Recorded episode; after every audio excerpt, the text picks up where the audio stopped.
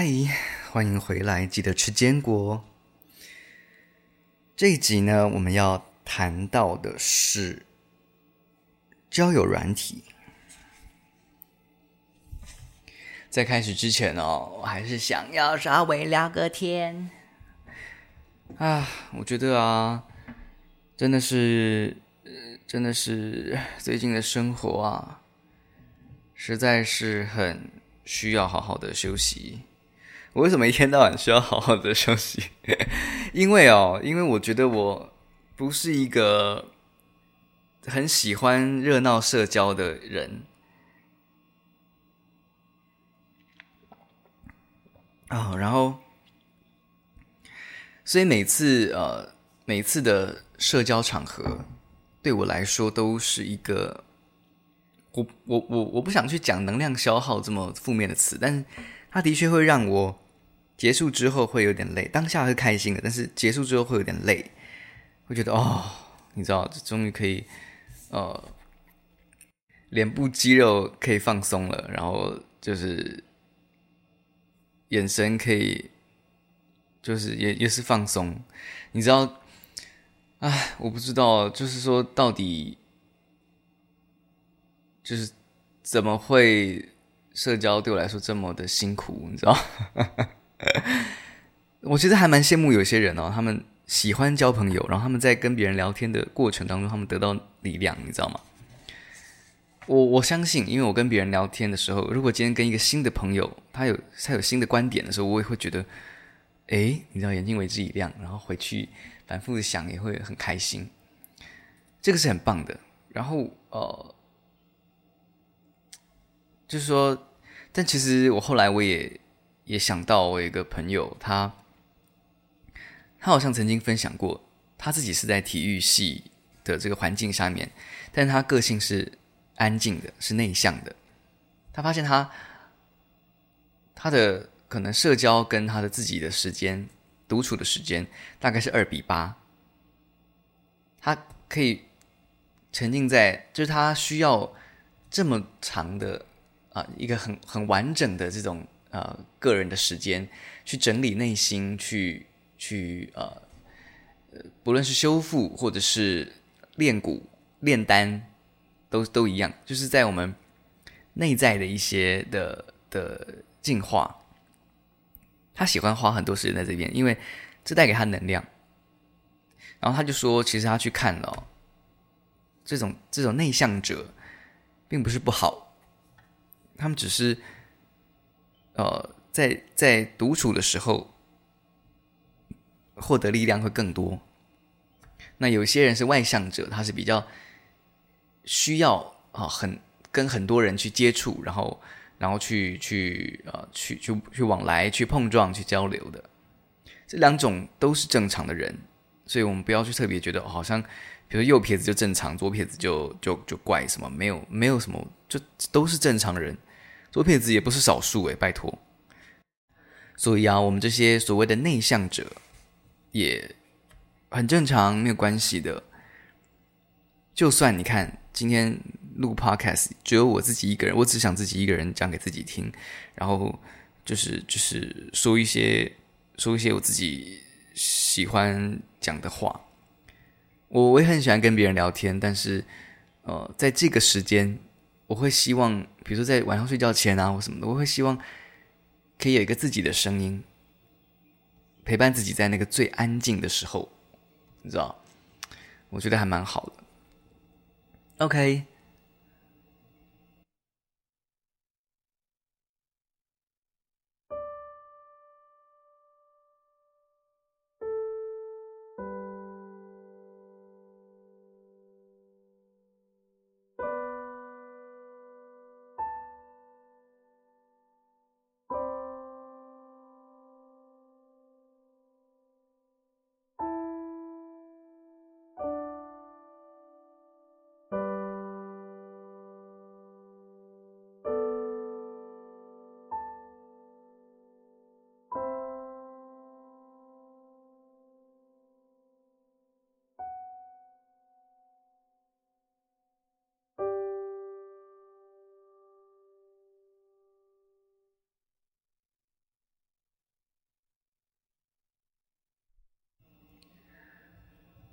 我好想念美国。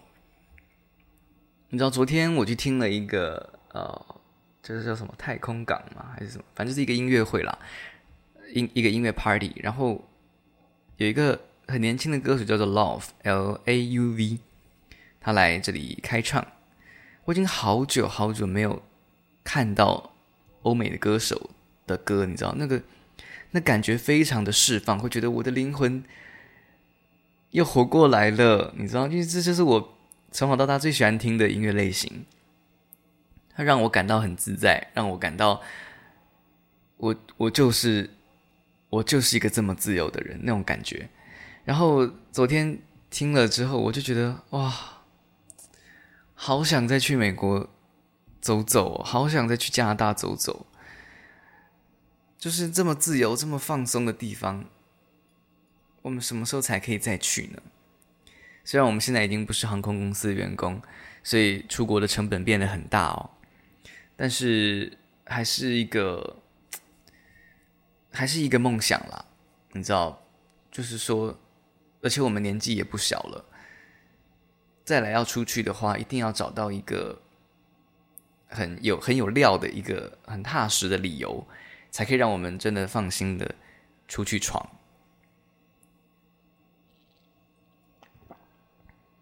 所以加油啊！随着时间的演进啊，很多人在这几年当中，六年、七年当中，他们把英文念到了很极致的厉害，而我们呢，我们在一个很安逸的。工作环境下面，呃，也不算浪费了，但就是就是舒服了太多年了哦，所以我们现在出来自己去去呃打拼，自己在找新的路的时候，难免会有一些辛苦的感受，但是这个无所谓，你知道吗？这是我们选择的，所以我们就享受整个过程，我们一定可以为自己创造很棒的历史。好，很开心，我们进到了第四章的第五节。第四章快要结束了，最好就进最后一章。最后一章叫做什么？成长思维课。我们好好的把这堂这个思维杠杆学完。呃，不，不是，不是细思维杠杆了。哎，我是不是一直讲错？我前面是不是一直讲啊？这本书叫做细细骨思维啦。拜托哦，真的是，呵呵呵，有时候太放松了。四个杠杆应该是别的，算了，我不要再提了。好啦好啦，那我们把它，我们把这场这些这个细骨思维的课程学完之后，我们迫不及待要进入下一本书了。好的，在二零零五年的四月哦，贾德·卡林姆把他的一支影片。上传到全新的线上交友网站 YouTube，他透过这支影片介绍自己，希望能够找到对象。是的，你没看错哦。如今全球最大的影片网站 YouTube，最早的时候它是一个交友网站，而贾德他就是 YouTube 的联合创始人之一。现在来看哦，YouTube 的理念在当时非常的超前，它的整体模式就类似于一个影片版的陌陌。或者是探探，用户无法选择想看谁，系统会给你自动匹配。可是，在当时，人们并不接受，完全没有人使用 YouTube 找对象。为了实现产品成长，创始人甚至在在类似于这种五八同城分类资讯平台的的这种网站上贴文，以二十美元一支的价格邀请女生们发布自己的交友影片，但是依然没有多少人上传。后来，YouTube 透过研究用户行为数据发现，虽然大家不怎么上传自己的交友影片，但他们会上传分享各种各样的生活类的影片。最终，创始人们决定听从用户，改变初心，于是他们把网站重新改版，变成了现在这样的 YouTube。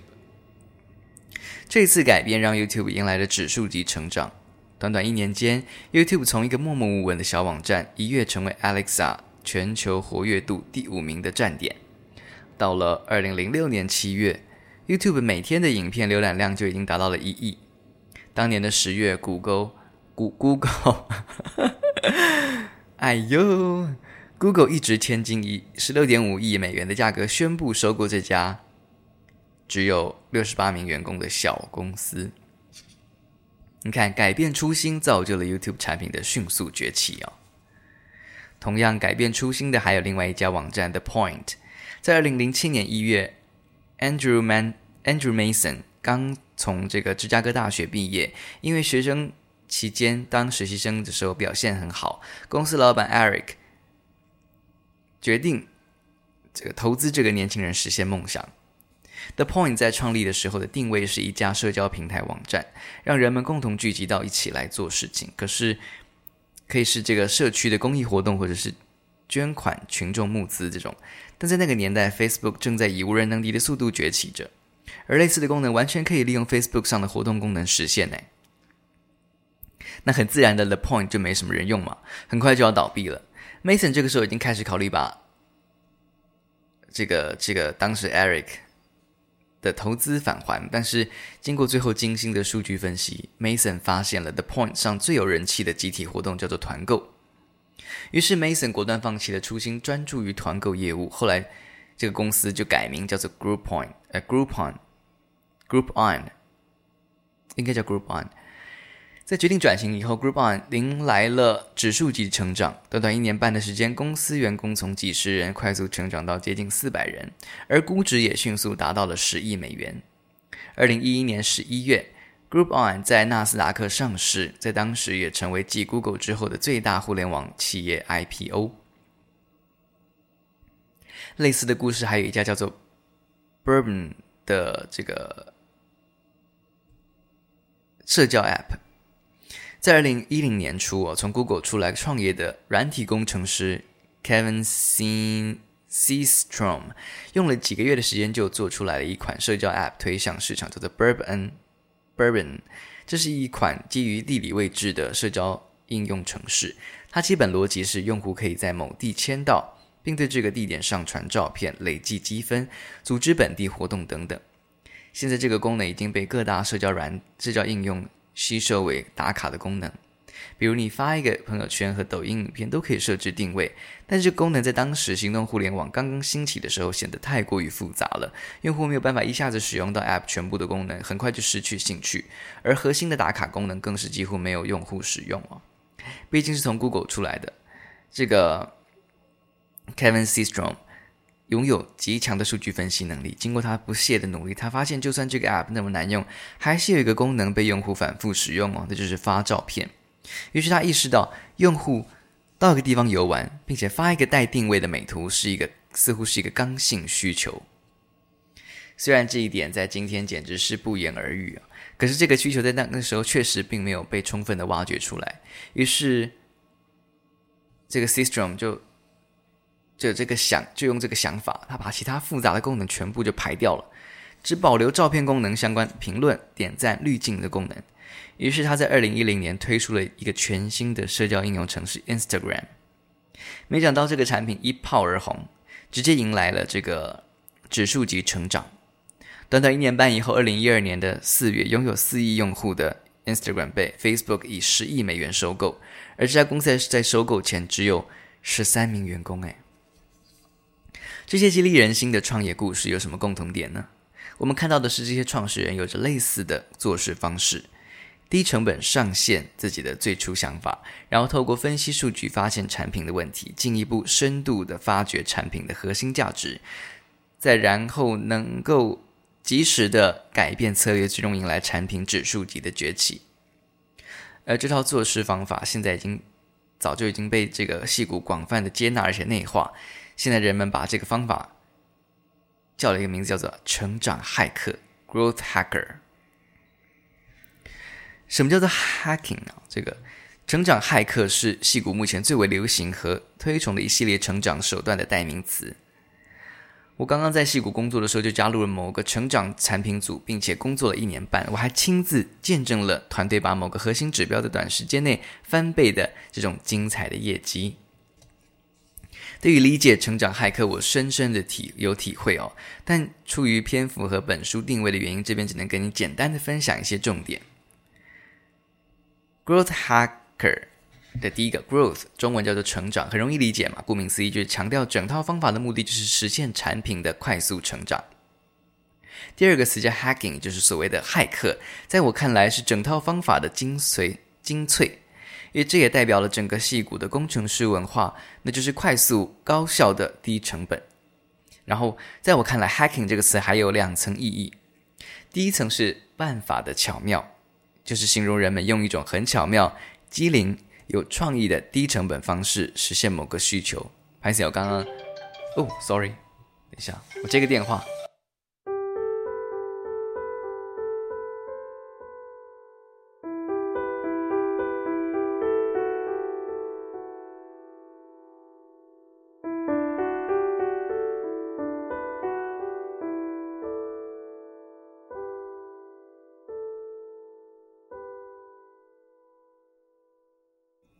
好的，我回来了。例如，我们提出一个需求，要求太空人可以在宇宙中使用笔来记录一些东西。通常太空人在地面都用原子笔嘛，到了宇宙空间中，因为失重的原因，原子笔中的墨水没有办法顺利流动，这样笔就失灵啦。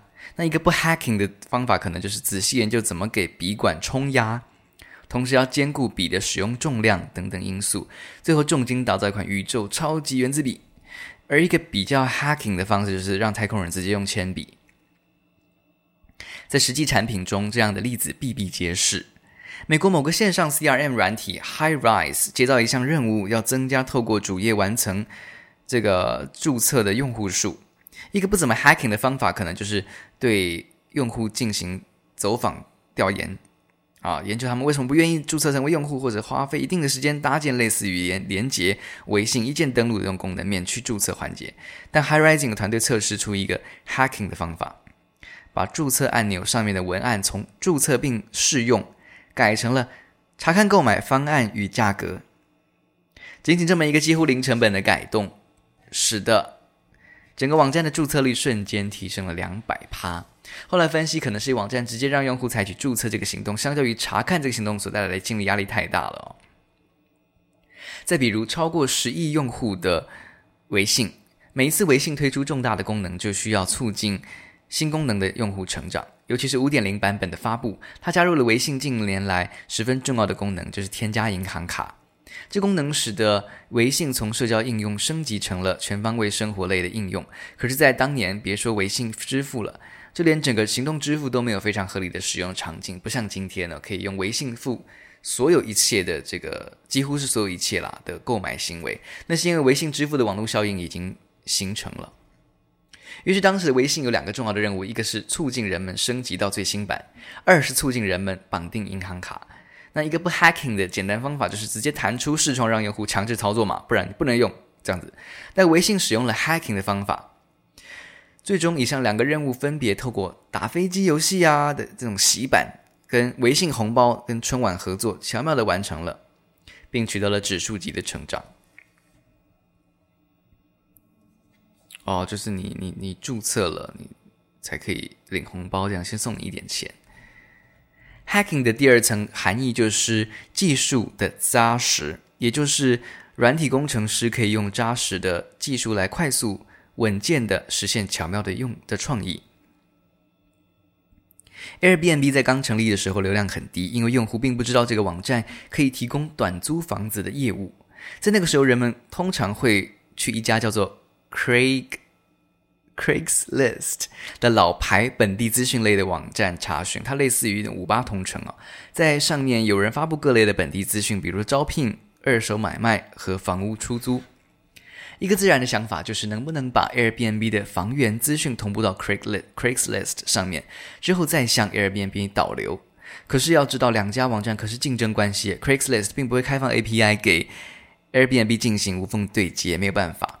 那 Airbnb 的工程师必须自己一点一点研究 Craigslist 上面的资讯上传系统、分类系统和关键词的索引，甚至是排名系统。经过不懈努力以后，Airbnb 上的每一条新的房屋登记都被同步到 Craigslist 上面，而且因为工程师进行了搜索排名优化，Airbnb 的房源的排名在 Craigslist 上还通常非常靠前呢、这项工作结束以后，Airbnb 的房屋预订量一飞冲天。当然，最终 Airbnb 的资讯同步被 Craigslist 发现并禁止了，但也给 Airbnb 赢得了早期最宝贵的业务成长。类似的例子还有各类的推荐系统，比如说 Airbnb 上显示的你可能还想去的城市，Am Amazon 上面显示的你可能喜爱的商品，Google 搜寻框的关键词自动补全，Netflix 首页推荐你可能想看的剧。这些功能背后都需要大量而且坚实的工程实现和精确的数据模型搭建。戏骨的顶尖工程师们用 hacking 的精神确保创新的应用落实。火上才能浇油。我至今啊都还记得那一幕。当时我刚刚入组，组里面的资深员工给我们进行关于成长骇客的培训。第一张 PTT 就是一张图，我们印象深刻。那是一只手在向一堆篝火当中浇油。这张图其实揭示了成长工作的核心，就是火上浇油。你必须先有一个篝火，才可以浇油。如果还没有那一团哪怕一点点的火，展开成长工作就是把油白白倒在地上。诶，也就是说，我们需要能够证明产品思路已经成立了，再进行成长工作。首先啊、呃，所以先用这个产品思维好好打造出一款优秀的产品，一定是第一个重点。这也就是为什么我要在本书的第一章最先讲解产品思维。产品本身不行，那么再怎么成长也没有用啊。那现在我们仔细回顾一下本节一开始讲到的 YouTube、Groupon 和 Instagram 的故事，他们迎来成长的高速期，都是在找到了一个用户喜爱的产品需求以后才诞生的。在成长骇客中，用户第一次表达出对产品喜爱的那一刻，我们称为“啊哈时刻”。啊哈 moment，也就是用户发现了产品的价值啊，原来这产品是这么有意思啊！如果你的产品没有啊哈时刻，那就不是一个能够得到用户喜爱的产品哦。当然，我们最开始设想的啊哈时刻可能并不对，产品团队也是要及时勇于去调整啊。这上面的三个例子当中，YouTube 用户的啊哈时刻对于观看者来说，可能是用户找到了自己喜爱的影片；而对于发布者来说，可能是自己的影片被人评论。而 Groupon 的这个啊哈时刻，就是用户完成了第一笔交易，并且省了钱。Instagram 的啊哈时刻则是用户发布第一张美照的时候，每个产品的啊哈时刻都是不一样啊，需要各个产品团队自己去发现和探索。通常在用户刚刚经历过啊哈时刻后，他们一般会呈现出一种非常正面而且积极的情绪，这时候我们可以可以稍加去利用。下面一个例子叫做 BitTro Bit 呃 BitTorrent，这是这个东西，它是一款种子下载软体。二零一二年受到全球 PC 端整体萎缩的影响，为了保持成长，他们推出了行动端的 App。可是他们发现每天 App 的下载量的波动情况非常大。后来经过研究发现，在 App 下载页会显示用户评价，并且是根据时间排序的。新的评价会自动优先显示，排名靠前的评价好坏则对整个 App 当天的下载量会影响很大。所以整个团队的任务很明确，需要提升整个评论的好评度。后来，他们决定在用户第一次完成啊哈时刻的时候弹出视窗显示，促进用户评价。他们的啊哈时刻就是用户第一次下载完成的时候，在采用了这个策略之后，整个 App 的好评度提升了九百趴哦，九九九呃九倍啦。随之而来的就是安装量的快速成长。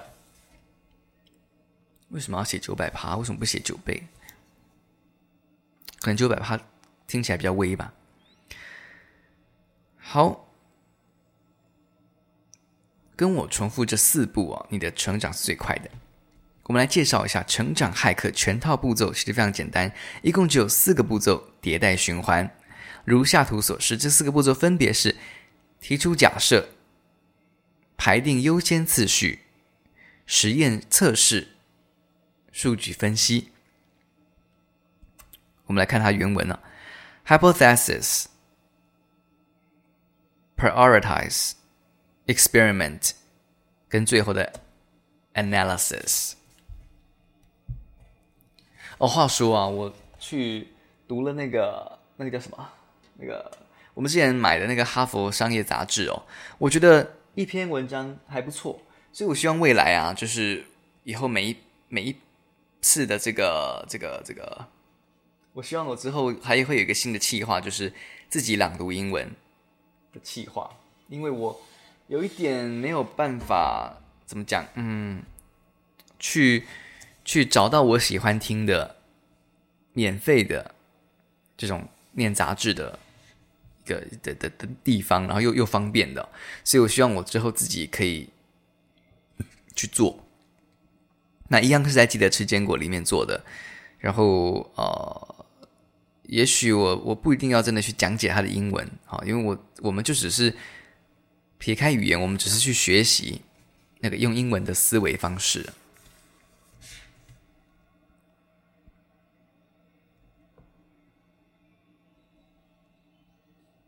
我们还是回顾本节开头提到的三个优秀公司的案例，三家企业最一开始设想的产品都不尽如意嘛，但失败的产品并不代表没有任何意义哦。现在看来，这是他们最早的那次实验测试，在初期想法实验失败以后，三家企业都进行了大量而细密的数据分析工作，再根据数据揭露的事实，提出了新的产品假设。例如，YouTube 的假设是人们喜欢在网络上分享和观看影片，而不是用影片找对象；而 Groupon 的假设是人们喜欢线上团购省钱，而不是拼团做什么特别的事情；而 Instagram 的假设则是人们喜欢发布美照，暂时不能够接受其他更复杂的功能。在新的假设出现之后，他们又花时间砍掉了很多和新假设无关的功能，这就是在排定优先次序。最后，新产品再次的上线，一举取得成功，实现了指数级的成长哦。当然，不得不承认，这些产创业故事哦，都太过特殊，太有魔幻色彩了。只迭代了一次就取得巨大成功，现实肯定没有故事里那么顺利。整个产品的各种小功能都还要经过这样无数次的循环迭代，才能够有最终的定型。那么，在这个四个步骤中，哪个环节最重要呢？答案就是数据分析环节。要知道，人们可是把成长骇客称为数据驱动的成长方法，可见科学的数据分析的重要性。总结起来，这里有两个关键的原因：第一，互联网产品在获取数据上具备天然的优势，这使得成长骇客成为可能。相比传统的实体店呢，软体产品的全数据记录实现起来非常的简单。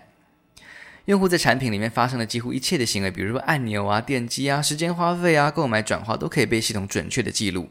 我们甚至可以追踪整个产品在这个各个环节的用户流失率，有有的放矢的对症下药。比如啊，某个电商类的 App 的新用户转化流程如下：比如打开 App 啊，点击注册、加入购物车、购买商品、收货、评价。透过数据，我们发现有百分之百的人打开了 App，但只有非常少的人，例如零点零零一趴完成了注册行为。这说明了整个注册流程需要改进。首先，我们可以排查是不是出现了重大的漏洞，比如说用户数据库被错误的设置为禁止写入新数据。之后，我们可以想想看如何优化注册体验，是不是注册按钮藏得太深了？是不是注册中必填的项目太多了呢？是不是可以支援社交团体的一键注册呢？对于新媒体产品也是一样的。如果我们的目标是阅读量，而不是其他其他的指标，关键就要看有多少人转发文章。那么整个流程是这样的：看到文章标题，阅读，然后阅读完全文了，点评，然后分享转发。透过对不同文章进行数据分析，我们就能够知道自己的文章在哪里表现不好，没有得到足够的转发量，竟然没有足够多的阅读量，是不是标题不好，还是文章结尾没有促进转发的语句？有了新的设想之后，我们就要对不同的想法进行优先级排序。这里又需要用到数据分析，那些符合产品长期愿景，而且，啊、预期收益很大的想法，会得到更高的优先级排序。预期收益可以透过公式简单的计算，用户数量乘以转化率预期。当然，转化率预期能提升多少，可以透过团队去啊团队过去的经验。企业的这个业界的经验得出，或者是数据分析是有效的预测。在确定任务优先次序之后，工程师们就可以快速的实现这些想法，并开始 A/B 测试。在测试结束之后，再对实验结果进行科学的数据分析。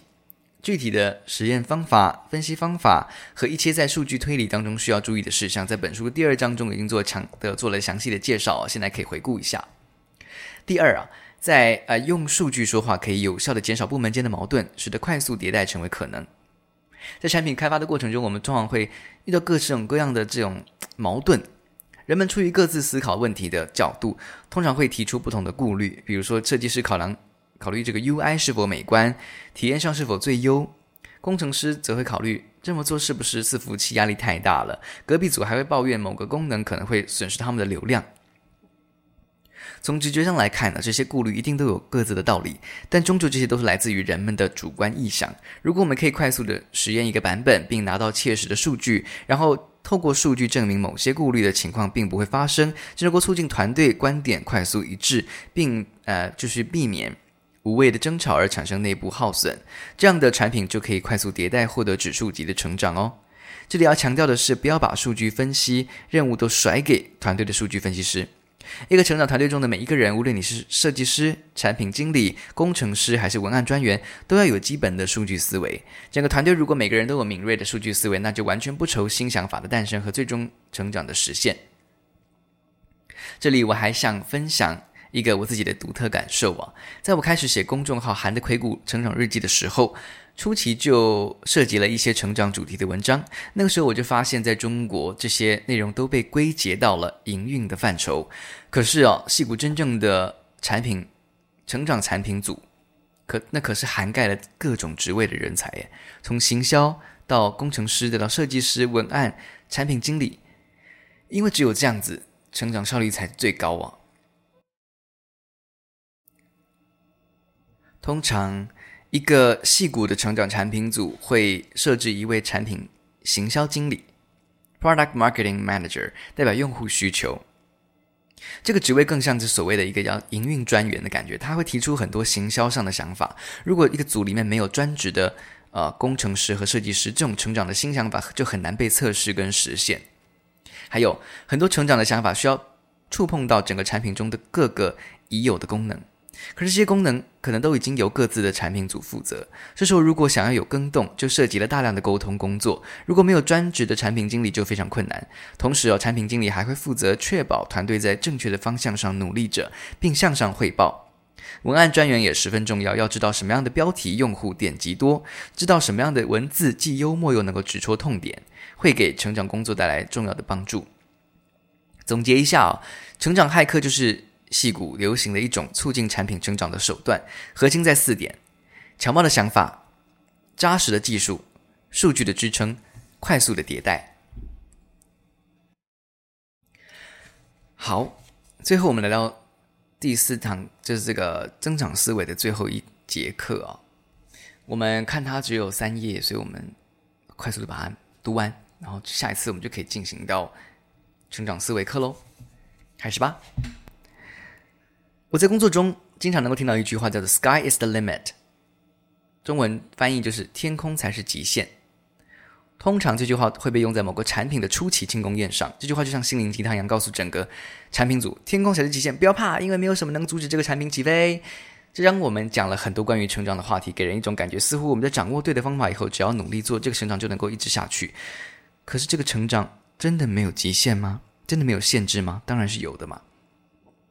例如，我们个人身体成长会有一个极限，到了一定的身高体重就不会再继续发育了。其实不只是人啊，整个地球的生物都是受到类似的物理限制。呃，Jeffrey West 在二零一八年出版的叫做《规模的规律与秘密》（Scale） 这本书当中，就阐述了一个怪怪兽哥吉拉不可能在地球存在的结论。根据电影中的设定，怪兽身高一百一十公尺，那么它的体重将达到两万吨。关键是它的腿将达到三十公尺粗，移动也不会像电影里那么灵活，所以整个设定就是不科学。不仅单一个体的身材生长受到限制，我们人类的人口数也受到限制，实质上就是受到粮食数量的限制。英国著名人口学家 Thomas 在他的著作《人口论》（An Essay on the Principle of Population） 他给出了一个著名的结论，就是人口的成。人呃，人类的人口数量在理论上讲可以无限的以指数级成长，但是因为土地产出的粮食和各类生产的工具 （means of production） 只能按照线性成长，所以多增加的人口最终一定会以某种方式灭亡。人口不能超出相应的农业发展水准。虽然现在这个理论受到一定的争议，但这里是在向读者展示一种有上限的思维方式。回到我们关注的互联网产业，其实一个产品的成长在突破。指数成长以后，突然会遇到停滞，难以成长。例如，微信的中国用户数量的上限就是全部的中国智慧行动设备的总量，最终受制于中国的人口总量哦。根本的原因就是人类的人口数量是有限，造成了整个市场空间是有限的。如果把一个产品全部的生命周期的成长曲线绘制出来，我们将会得到第两百四十页上边上半部的那张图啊，它是一个呃呈现出 S 形状的一个图，所以人们通常叫做叫它 S 型曲线。人们把这个曲线分成三个阶段：婴儿期、扩张期和成熟期。前两个期间就是我们上面所说的指数成长，而最后一个阶段成熟期，就这个产品已经达到了它的极限。任何伟大的产品最终都会遇到成长的平台期，例如苹果产品当中曾经改变世界的 iPod 播放器，最终在 iPhone 和世界呃智慧手机崛起之后，销量就触顶了，进入最终的成熟期。如果想要突破这样的限制，我们只能够创新，透过创新争取研发出新的产品，创造新的需求。例如，苹果公司推出的 iPad 就成功的创造出了平板电脑这个新品类。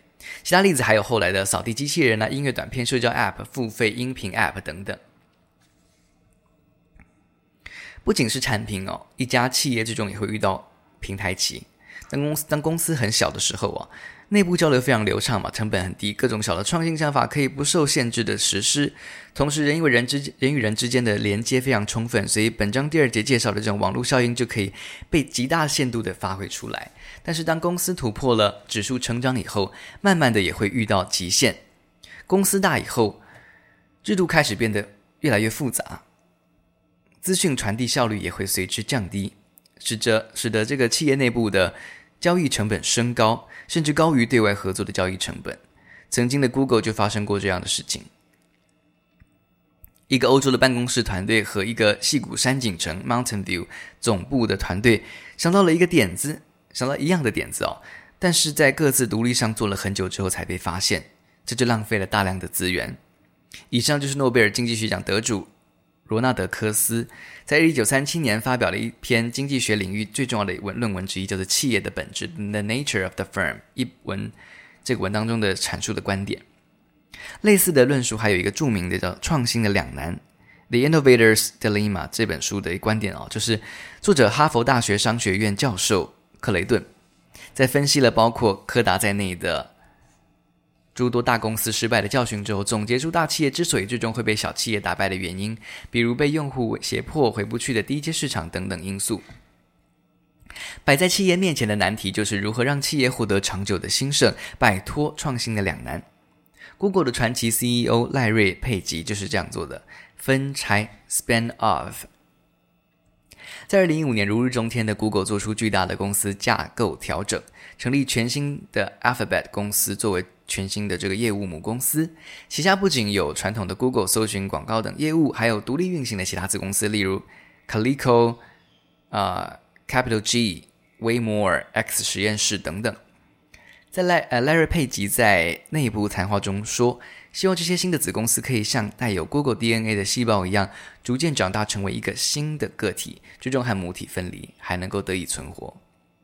面对成长，我们不需要不仅是需要考。虑到成长的初期，学习成长骇客的方法，思考怎样努力才能够取得指数级成长，还应该站在更宏观的角度思考全局，想想怎么样能够让组织和产品长盛不衰。这可能是互联网人才所需要具备的这个更高的、更高级的能力哦！成长骇客，OK。最后我们来看增长思维的最后的小本章小结。